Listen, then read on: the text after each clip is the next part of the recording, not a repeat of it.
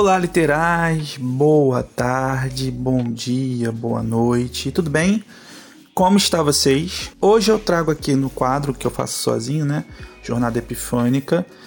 Eu vou tentar fazer um apanhado de, de resenhas, né?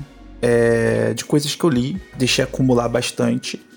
E aqui eu vou falar é, de dois livros nacionais: Os Tais Caquinhos e A Palavra Que Resta.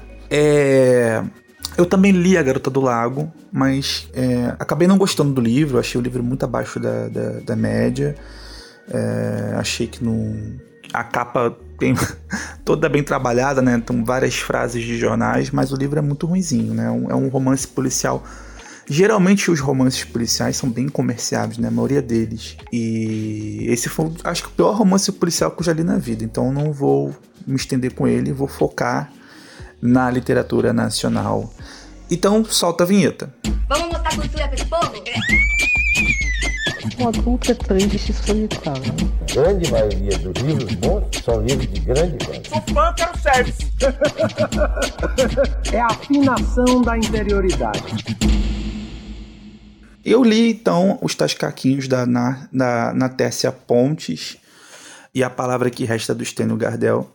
É, os tais caquinhos conta a história de uma adolescente, Abigail, que vive é, na Recife dos anos 90 e vive com a irmã dela e o pai dela. O pai dela tem um detalhe, ele é acumulador.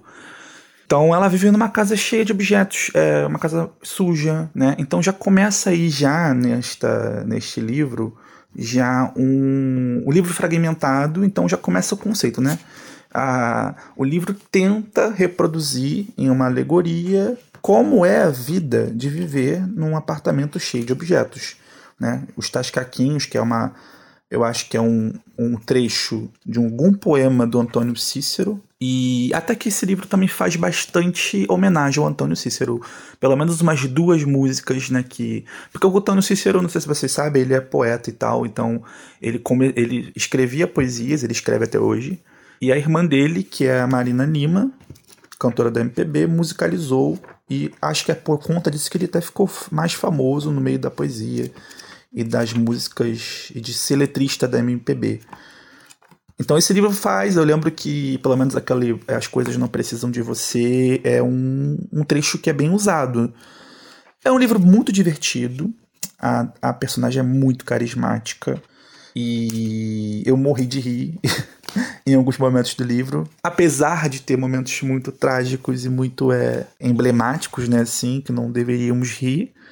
Mas é um livraço, assim. Achei bem legal, vale a pena a leitura. Já a palavra que resta do Stênio Gardel também é um livro fragmentado.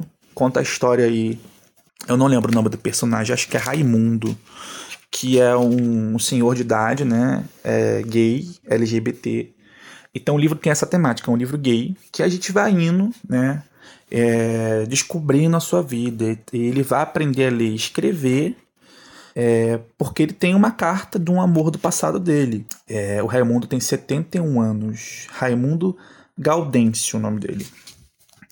Então é isso, a gente vai nessa saga aí de, de fragmentada, uma leitura muito fragmentada, muito poética desse personagem aprendendo a ler e escrever.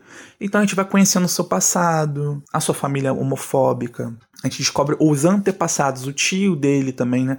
Eu não sei se eu posso dar muito spoiler da, da, do livro. É, mais pra frente também ele vai ter uma amizade com uma, é, uma travesti, né?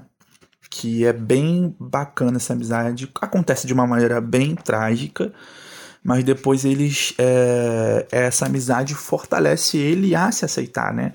Porque vocês imaginam uma pessoa que vem do interior, porque a história se passa lá no interior, né? No, pessoas que são matutas, são bem assim. É, são pessoas simples, né? E para ele, até ele que teve um amor no passado, que sofreu homofobia do pai, né? Do, do, de todas as esferas possíveis até ele não se aceita. Até ele tem dificuldade de entender como é sua sexualidade. Então é uma jornada. Eu até diria que esse livro é mais sobre é, se aceitar do que sobre o amor, apesar do amor estar ali, né? Mas é lindíssimo, eu acho que vale muito a pena a leitura. E eu, eu tenho, nas minhas leituras, pelo menos a, a literatura nacional, eu acho que anda pisando na internacional, né? E é isso, gente. Eu espero que vocês tenham gostado desta resenha e fique com Deus e até a próxima.